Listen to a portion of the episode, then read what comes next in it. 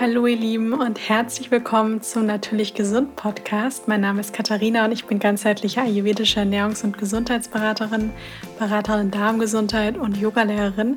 Und ich freue mich sehr, dass ihr mir für eine neue Podcast-Folge wieder zuhört.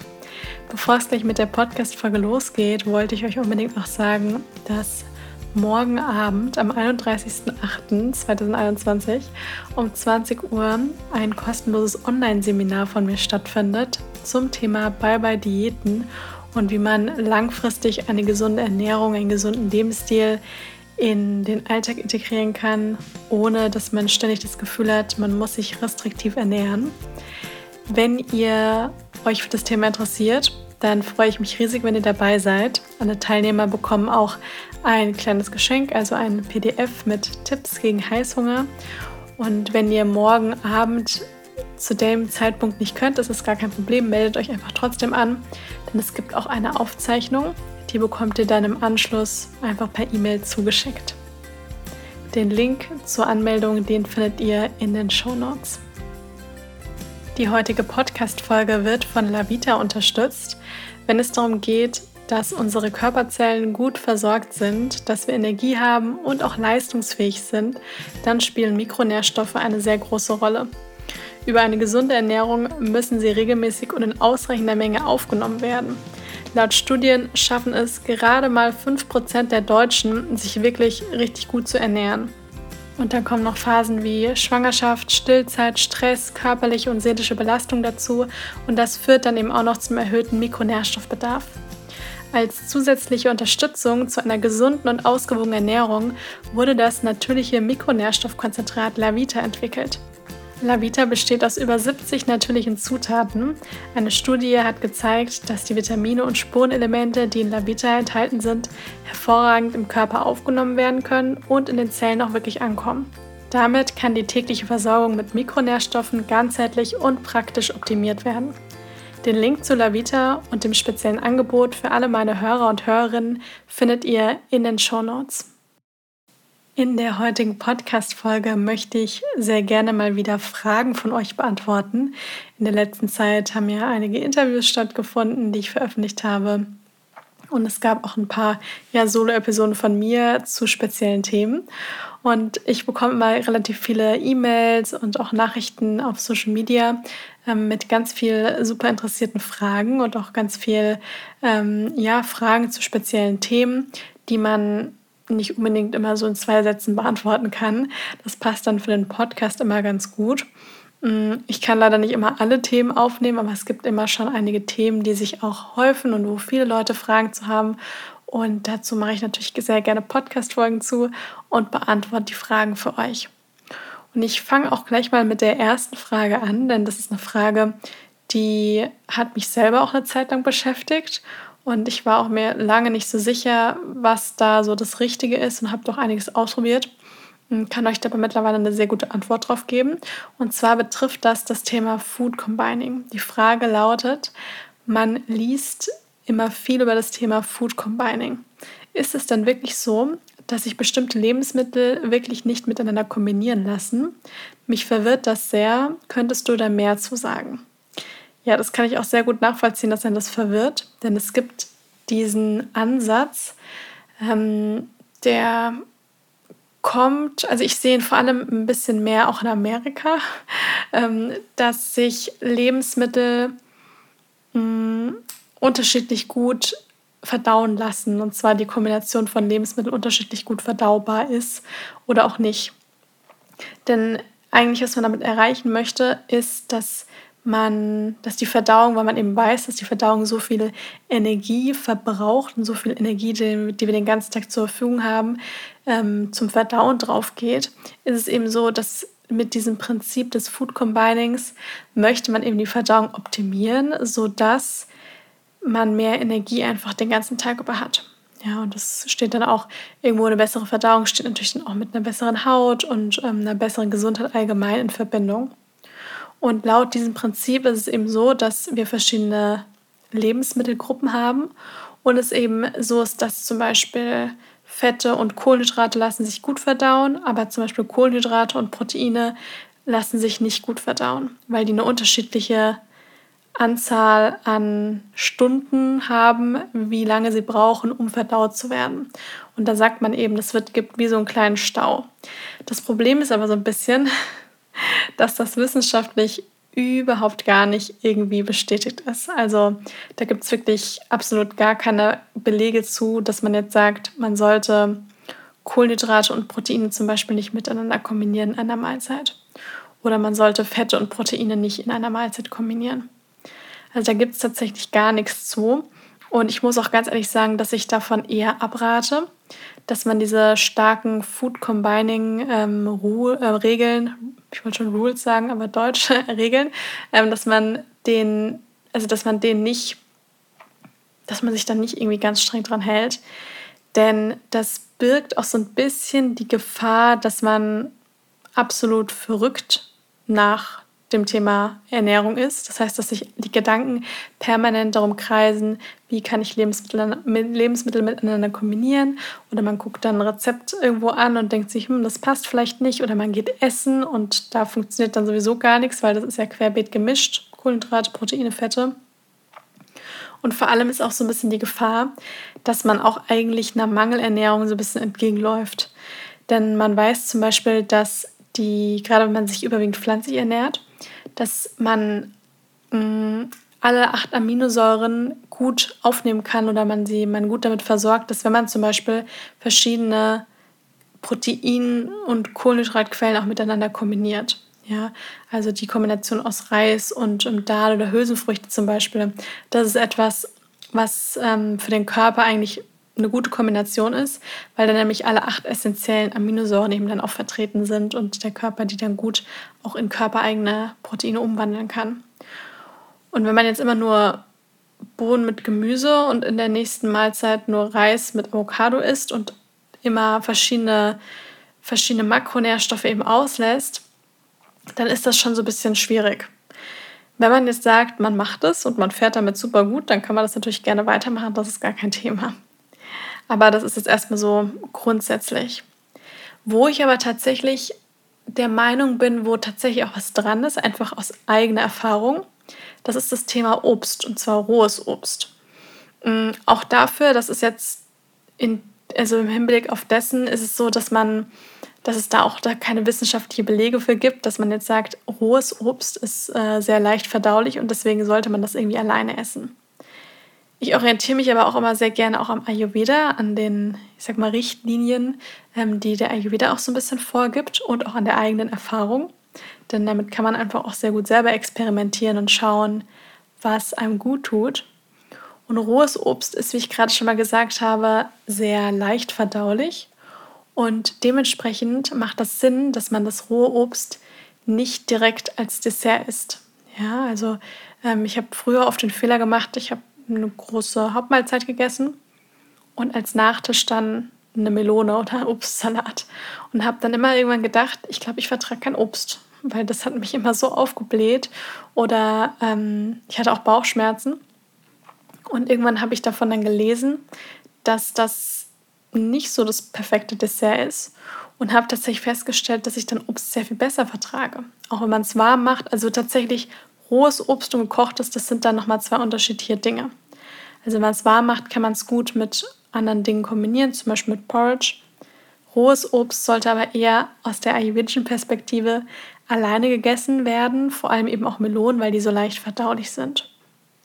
Das heißt, rohes Obst kann man entweder warm machen und dann mit anderen Lebensmitteln kombinieren oder man isst es eben roh und dann isst man es entweder zwischen den Mahlzeiten, also mit bisschen mit zwei, drei Stunden Abstand zur anderen Mahlzeit oder man isst es direkt morgens auf dem nüchternen Magen, wartet dann so eine Dreiviertelstunde, dann ist es nämlich, hat es den Magen praktisch passiert, weil das ja recht schnell verdaulich ist und isst danach dann etwas anderes. Ja, also so viel zu dem Thema Food Combining, so wie man das ja so öfters mal liest.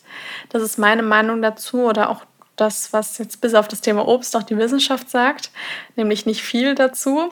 Man kann es natürlich ausprobieren und dann einfach mal individuell schauen, wie es einem damit geht. Das Thema ähm, Food Combining, was man auf jeden Fall noch beachten kann, ist bezüglich dem, der Eisenaufnahme. Denn ähm, da gibt es tatsächlich ein paar Kombinationen mit Lebensmitteln, die die Eisenaufnahme hemmen oder erschweren, kann man auch sagen. Eisen sollte man auf jeden Fall genügend haben. Gerade Frauen neigen schneller mal durch die Monatsblutung zu einem Eisenmangel. Mm, das werde ich auch immer wieder gefragt, wie kann das denn sein, obwohl ich mich so gesund ernähre, dass ich einen Eisenmangel habe. Dann kann auch das unter anderem daran liegen, dass man vielleicht eine recht starke Blutung hat einmal im Monat. Und das kann eben nämlich auch dann zu einem größeren Eisenverlust natürlich führen. Und deswegen haben Frauen da öfter auch ein bisschen ähm, ja, höheren Bedarf. Und wenn man jetzt ähm, darauf achtet, dass man genügend Eisen zu sich nimmt, dann macht es Sinn, dass man da so ein bisschen darauf schaut, wie man das kombiniert. Denn was viele machen, ist, dass sie zum Beispiel morgens ähm, etwas essen, wo zum Beispiel Kürbiskerne drin sind, Haferflocken und das ist sehr reich an, an pflanzlichem Eisen. Und dann trinken sie dazu ihren Kaffee. Und dann ist das sehr schade, denn dann nimmt man nicht wirklich Eisen auf, denn Koffein hemmt die Eisenaufnahme. Ja, also das heißt, man sollte hier, man kann meinetwegen gerne den Kaffee trinken und natürlich das Frühstück essen, aber eben nicht gleichzeitig. Ja, also da lieber eine Stunde, zwei Stunden warten und dann den Kaffee trinken oder andersrum. Mm, und kein Koffein, das betrifft auch grünen Tee. Ja, also der ist ja auch koffeinhaltig oder schwarzen Tee, dass man das nicht zusammen mit eisenhaltigen Lebensmitteln kombiniert. Dann ist es so, dass die Eisenaufnahme verbessert, also verstärkt wird, wenn man eisenreiche Lebensmittel mit Vitamin C-haltigen Lebensmitteln kombiniert. Das beste Beispiel sind Kichererbsen mit Paprika oder Hummus und da machen wir ein bisschen Zitronensaft rein, ja, weil Kichererbsen nämlich auch einiges an Eisen enthalten. Ja, so, oder auch grünes Gemüse, das mit ein bisschen Zitronensaft oder auch einem Schuss äh, Spritzer Orangensaft ein bisschen aufpimpen. Ja, also da kann man nämlich dann ganz gut arbeiten, damit die Eisenaufnahme besser, also mit Eisen einfach besser vom Körper aufgenommen werden kann. Das ist ganz wichtig, das wissen viele gar nicht. Aber ähm, das sollte man auf jeden Fall beachten. Gut, ich hoffe, zu dem Thema Food Combining ist jetzt erstmal alles geklärt.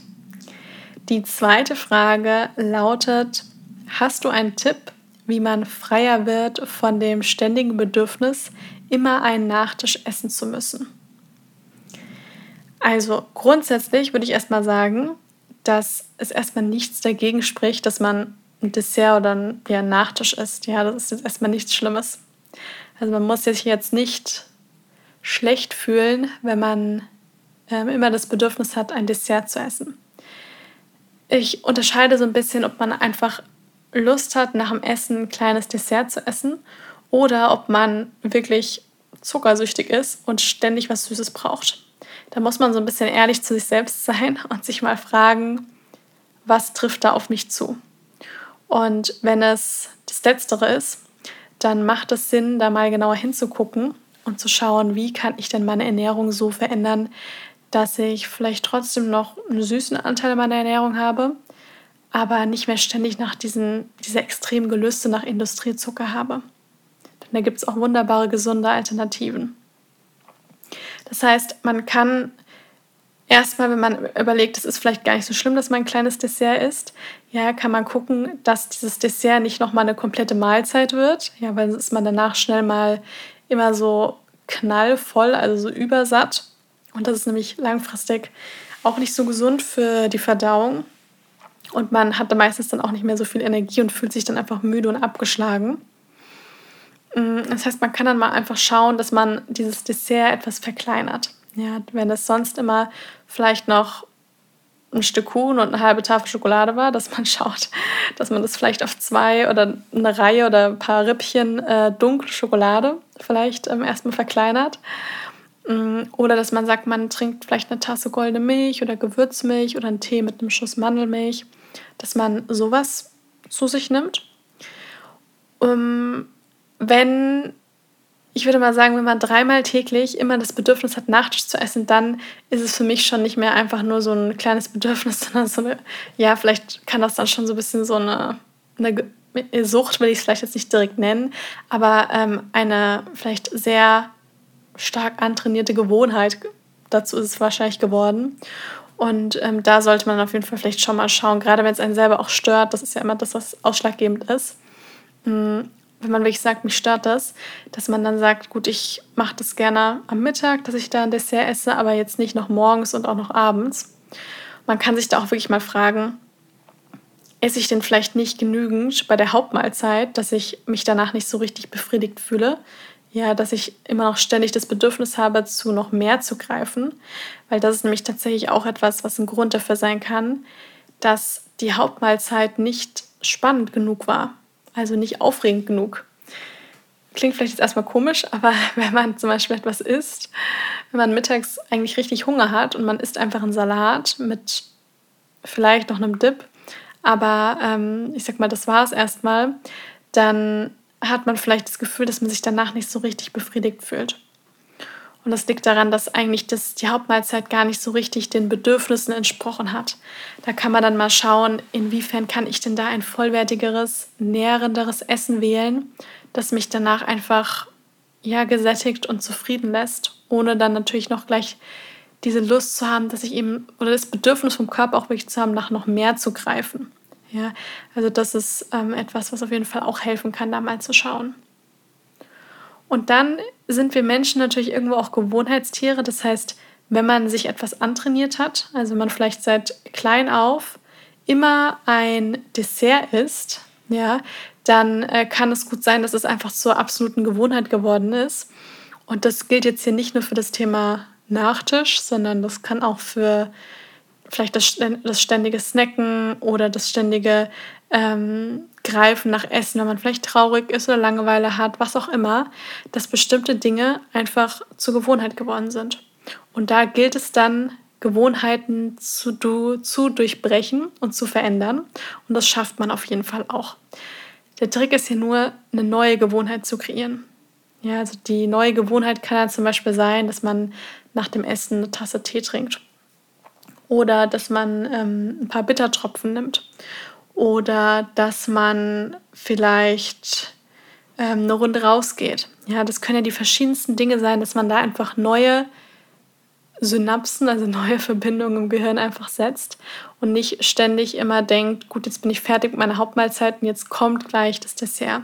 Ja, also da einfach neue Gewohnheiten, ähm, neue Gewohnheiten sich angewöhnen. Was natürlich auch helfen kann, ist, ich sag mal, das ist jetzt ein bisschen, ich will nicht sagen blöder Tipp, aber ich sag's trotzdem, manchen Leuten hilft's, manchen hilft's nicht, ähm, sich halt einfach dann abzulenken und nicht mehr weiter nur noch die Aufmerksamkeit beim Essen zu lassen, sondern dann zu sagen, gut, ich habe jetzt gegessen und ähm, mache jetzt einfach was anderes, ja, weil die Essenszeit ist praktisch vorbei. Ich richte meine Aufmerksamkeit einfach jetzt auf andere Dinge.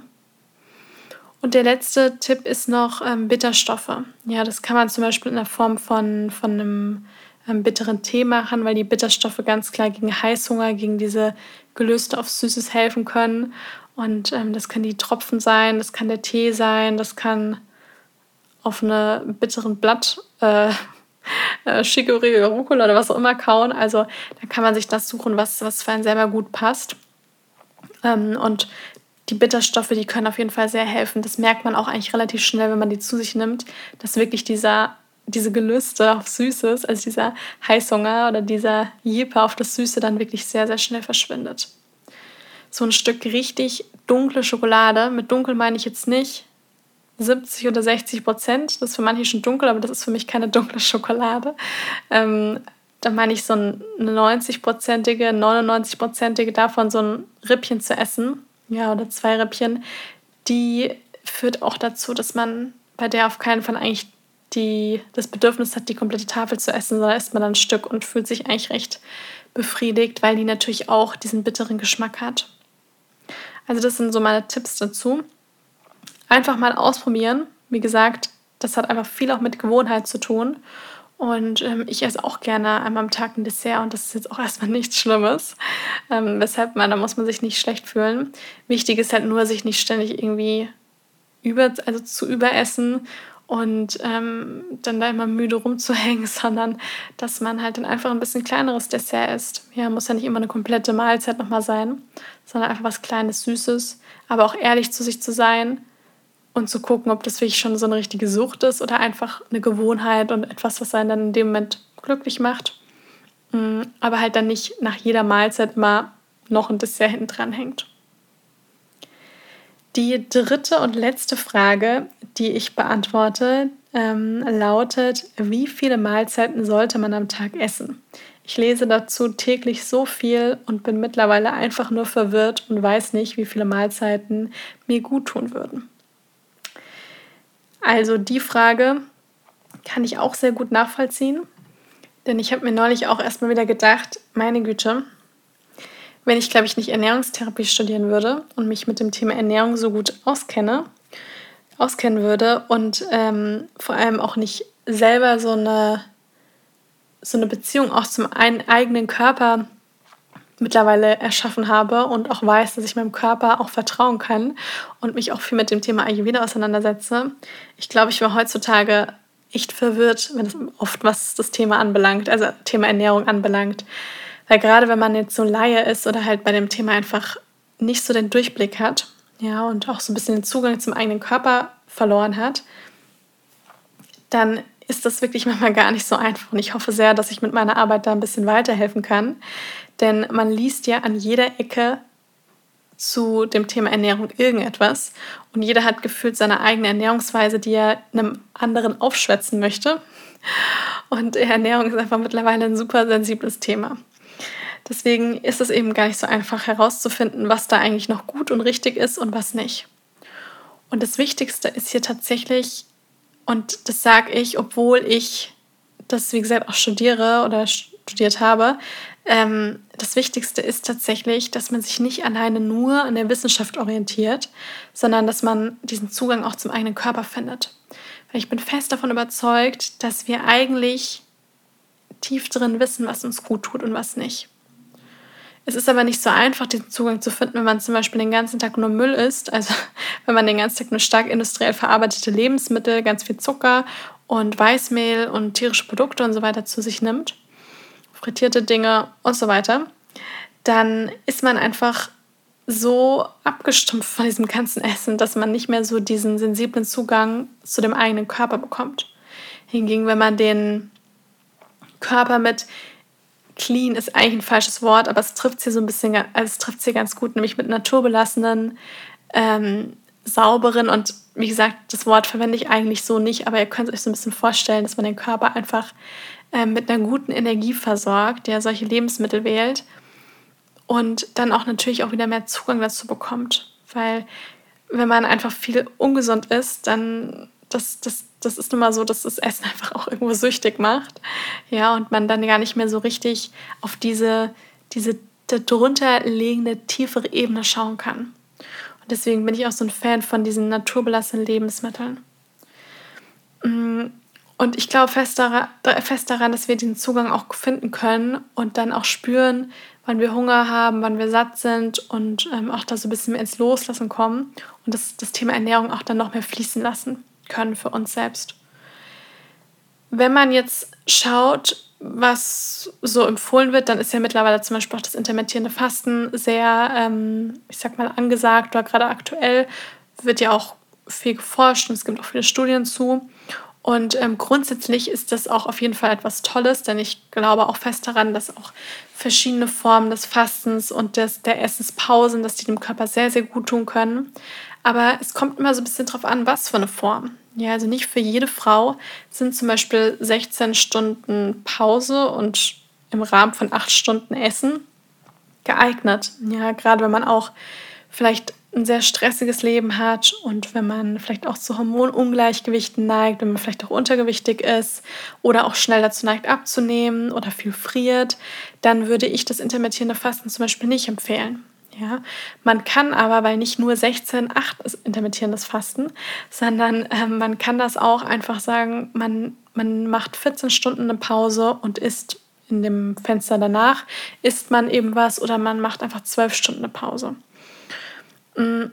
Wichtiger ist eigentlich auch wieder ein bisschen dahin zurückzukommen, wie man vielleicht nicht unbedingt, wie man früher gegessen hat, aber wie es eigentlich auch so ein bisschen von der Natur, die Rhythmen von der Natur auch vorgesehen sind, ja, ähm, wie es auch eigentlich gut ist zu essen, nämlich diese typischen drei Hauptmahlzeiten und dann eben vom Abendessen bis zum Frühstück auch mal eine gewisse Zeit an Pause eben zu lassen. Denn die Verdauung braucht auch schon mal eine Pause. Ja, also wir sollten nicht den ganzen Tag durchsnacken. Das ist etwas, wo man eigentlich weiß, dass das nicht unbedingt empfohlen wird.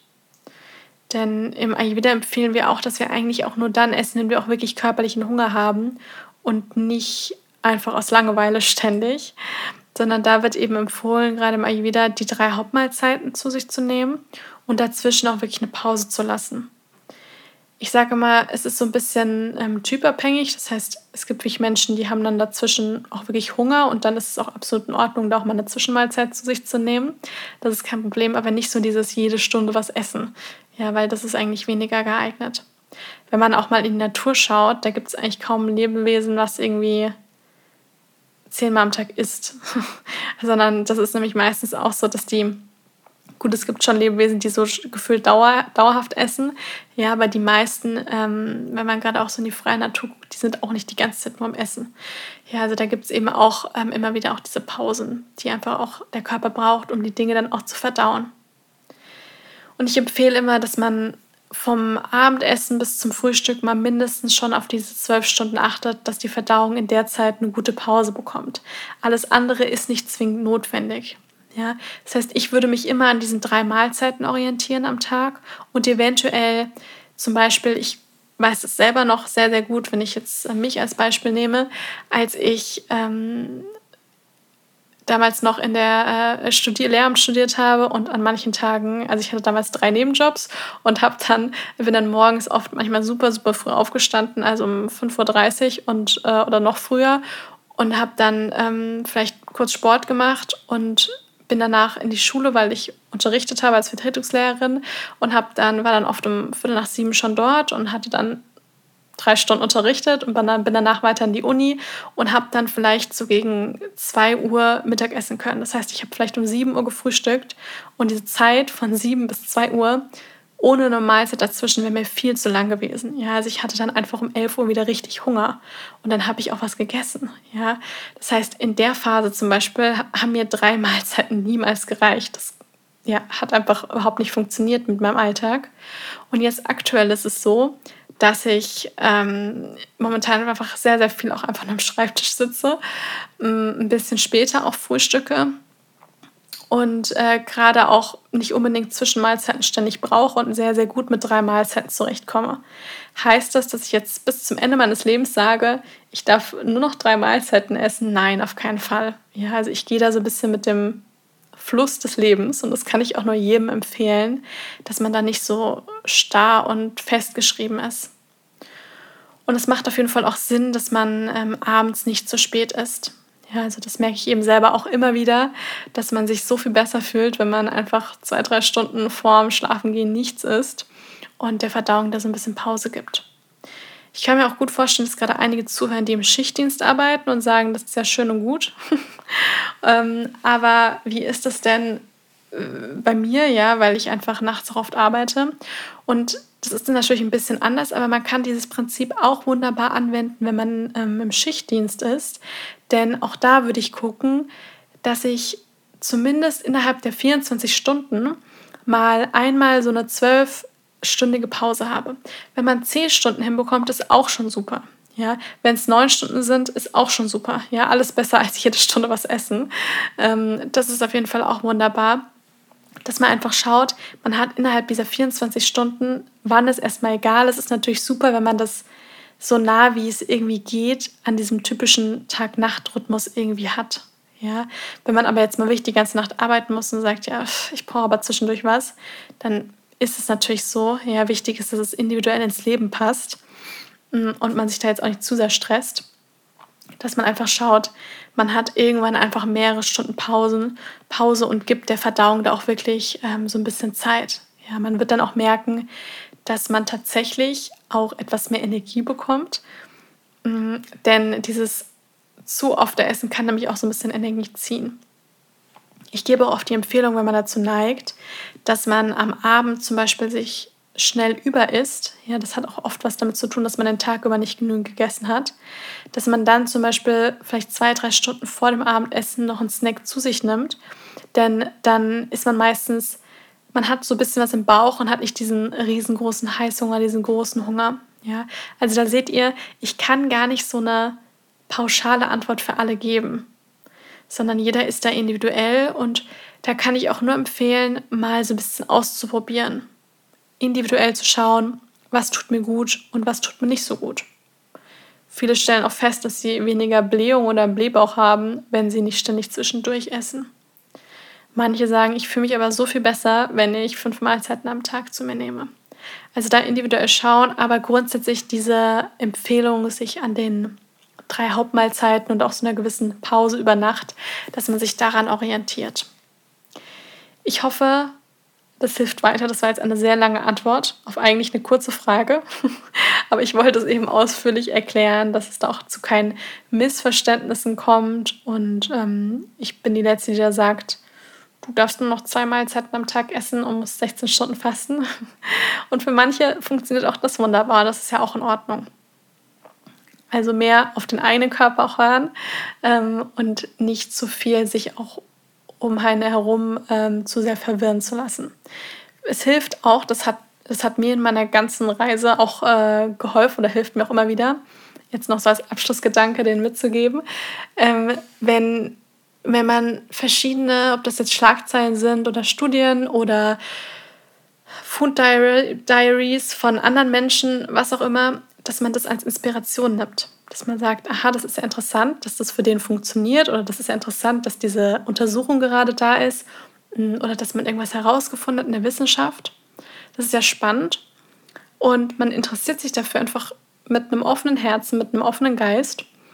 Und lässt sich davon inspirieren, dass man vielleicht was davon ausprobieren kann, dass man vielleicht das ein bisschen so abwandeln kann, dass es gut zu einem selber passt und dass man einfach auch offen ist für Veränderungen, aber dass man nicht ständig denkt, oh mein Gott, das muss ich ja jetzt sofort auch integrieren wie soll ich das machen und jetzt habe ich es nicht geschafft und dafür mache ich mich richtig schlecht, sondern dass man wirklich da das mehr als Inspiration nimmt, auch wenn andere was irgendwie machen. Ja, das heißt nicht, dass man das genauso auch übernehmen muss, sonst wird man auch irgendwann bei diesem ganzen Thema Ernährung verrückt.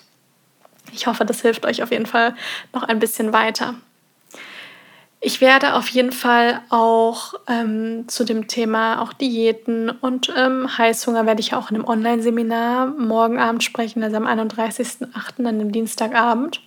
Und ihr werdet auch nach dem Online-Seminar die Möglichkeit dann haben, euch wieder für den Natürlich Gesund-Kurs anzumelden, für meinen fünfwöchigen Online-Kurs, wo es eben darum geht, ganz unkompliziert eine gesunde Ernährungsweise, einen gesunden Lebensstil in den Alltag zu integrieren und auch wirklich in den Bereichen Meditation, also Stressmanagement, Bewegung und Ernährung dann entspanntes Verhältnis zu bekommen und auch wirklich ja, diesen gesunden Lebensstil wirklich auch zu leben.